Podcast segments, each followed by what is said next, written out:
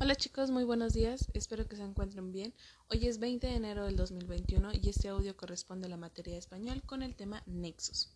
Los nexos son palabras que nos sirven para unir dos palabras, dos grupos de palabras o dos oraciones y según su función se dividen en cuatro, eh, en cuatro tipos, los cuales vamos a estar trabajando y es importante que los puedan escribir para que tengan los ejemplos a la mano cuando los necesiten, ¿sale? Entonces, el primero que vamos a estar trabajando son los copulativos, que dan la idea de sumar o acumular, el cual es, eh, sus ejemplos podría ser la Y, E o NI, NI, ¿sale? ¿Y cuál sería, por ejemplo, un ejemplo de esto? Ella habla y él escucha. Los disyuntivos, por aquí vamos a estar trabajando otro tipo, que es este, y dan a elegir entre dos opciones. Entonces, podemos utilizar la O o bien, ¿sale? Entonces recuerden que la U la utilizamos cuando estamos terminando una palabra y la siguiente tiene que iniciar con O, ahí colocamos la U, ¿sale? Un ejemplo de esto podría ser, dame tu idea U opinión, ¿sale? Ahí estoy utilizando la U porque la segunda palabra empieza con la letra O. Otro ejemplo de estos disyuntivos es, ¿prefieres correr o caminar. ¿Sale? Entonces ya tenemos los copulativos, los disyuntivos y ahora vamos a trabajar los adversativos. Estos expresan la idea de oposición o contradicción. ¿Y cuáles son las palabras que podríamos utilizar? Que también las necesitan escribir es pero, más, sin embargo, no obstante, sino que. Entonces, aquí les voy a, explicar un poquito del sin embargo.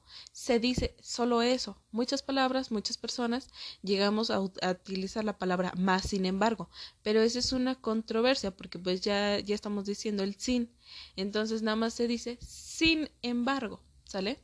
Entonces, palabras que se pueden utilizar en estos adversativos es pero, más, sin embargo, no obstante y sino que.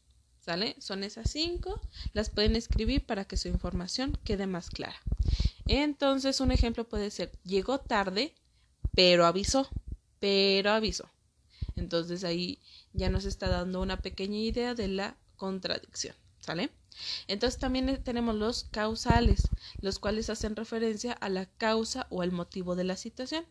Y las palabras que podemos usar es el por qué, pues qué, puesto que, o supuesto que.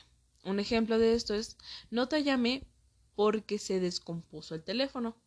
Y en este caso el por qué va junto, no separado. Solo se separa cuando vamos a hacer las preguntas y va este, acentuado.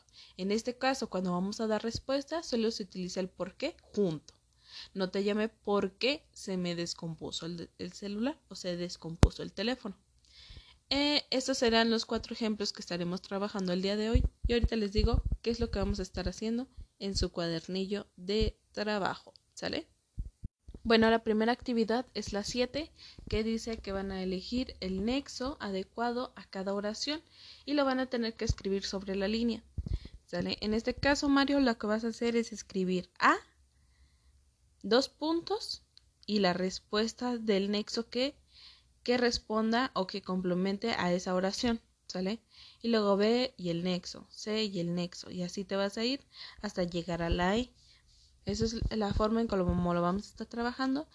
Y de igual forma la siguiente actividad que donde dice complete el párrafo de manera correcta con los nexos que aparecen. Los nexos pueden ser y, pero o por qué. ¿Sale? Esos son los cuatro tipos de nexos. Van a tener que leer, darle lectura a todo el texto, que por ahí ya se te mandó también en braille, Mario, para que lo puedan responder de una manera más adecuada. Esas serían sus dos actividades por el día de hoy. Diviértanse mucho y cualquier duda estoy a sus órdenes.